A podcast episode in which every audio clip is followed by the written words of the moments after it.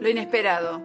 Se conoce como tregua de Navidad, a un breve alto al fuego no oficial, que ocurrió entre las tropas del Imperio Alemán y el Imperio Británico, estacionadas en el frente occidental de la Primera Guerra Mundial durante la Navidad de 1914. La Primera Guerra Mundial fue un conflicto de trincheras, y en la frontera entre Francia, Alemania y Bélgica, los soldados franceses y británicos se enfrentaban a los alemanes en unas condiciones extremadamente difíciles. Los soldados pasaban semanas e incluso meses en aquellos agujeros cavados bajo tierra, generalmente inundados y húmedos, pasaban hambre y frío, y dormían junto a las ratas, y los días eran todos iguales. En esos más de cuatro años, repletos de tragedias, como en toda guerra, también sucedieron actos que marcaron la historia de la humanidad y son recordados como chispazos de luz en medio del horror. Fueron tan solo algunas horas, pero en 1914, durante la Primera Guerra Mundial, un grupo de soldados decidiría espontáneamente dejar la guerra de lado para fraternizar con el ser humano que se encontraba debajo del uniforme enemigo. De pronto, en la Nochebuena de 1914, desde las trincheras alemanas se oyeron las voces de algunos soldados cantando villancicos. Cantaban Noche de Paz. Como en algunos puntos del frente de batalla, las trincheras de ambos bandos estaban muy cerca, apenas unos 30 metros. Cuando los alemanes cantaban, los franceses y los británicos los escuchaban cantar y también, obviamente, se podían ver.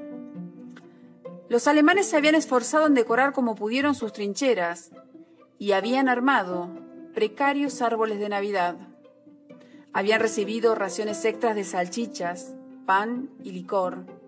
Por su parte, a los británicos se les habían repartido pequeñas latas que contenían un paquete de cigarrillos, papel y lápiz y una tarjeta navideña. Del lado británico también comenzaron a cantar y así llegó la mañana del 25. El 25 de diciembre de 1914, el espíritu navideño motivó a los soldados de ambos bandos a abandonar sus posiciones y aventurarse en tierra de nadie que es como se llamaba el espacio que separaba las trincheras de ambos bandos. La mañana del 25 de diciembre, al mediodía, cuando la niebla reinante se esfumó, algunos soldados alemanes se aventuraron en tierra de nadie, llevando carteles en inglés que decían no disparen, y se escuchó vengan para acá, no les dispararemos. Con desconfianza, unos pocos soldados comenzaron a salir de ambos lados de las trincheras, terminaron haciendo lo mismo.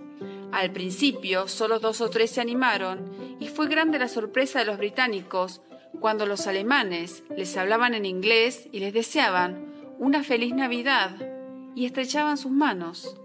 Cuando intuyeron que no había peligro, todos los soldados salieron y se repitieron los saludos. En este terreno neutral, franceses y británicos conversaron pacíficamente con los alemanes, sus enemigos declarados en la guerra.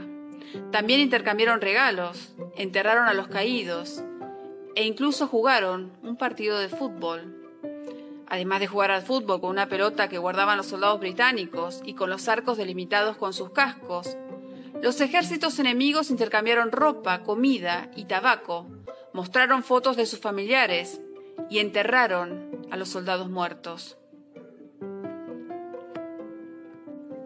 Todo había ocurrido sin que los políticos y generales supieran nada de esa tregua. Por eso, al final del día los ejércitos regresaron a sus trincheras y dieron por finalizada la tregua.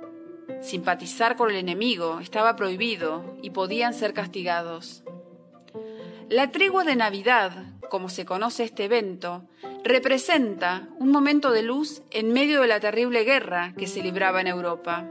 Por un día, los soldados que habían sido educados en el odio hacia el enemigo cambiaron armas por risas y se reencontraron con su humanidad. En aquellos días, un soldado alemán le escribiría a su familia, Qué maravilloso y qué extraño al mismo tiempo. Al fin de cuentas, debajo de los uniformes éramos todos iguales. La guerra de trincheras siguió cuatro años más, hasta el 11 de noviembre de 1918, Murieron más de 10 millones de personas y el fútbol no volvió a interrumpirlos.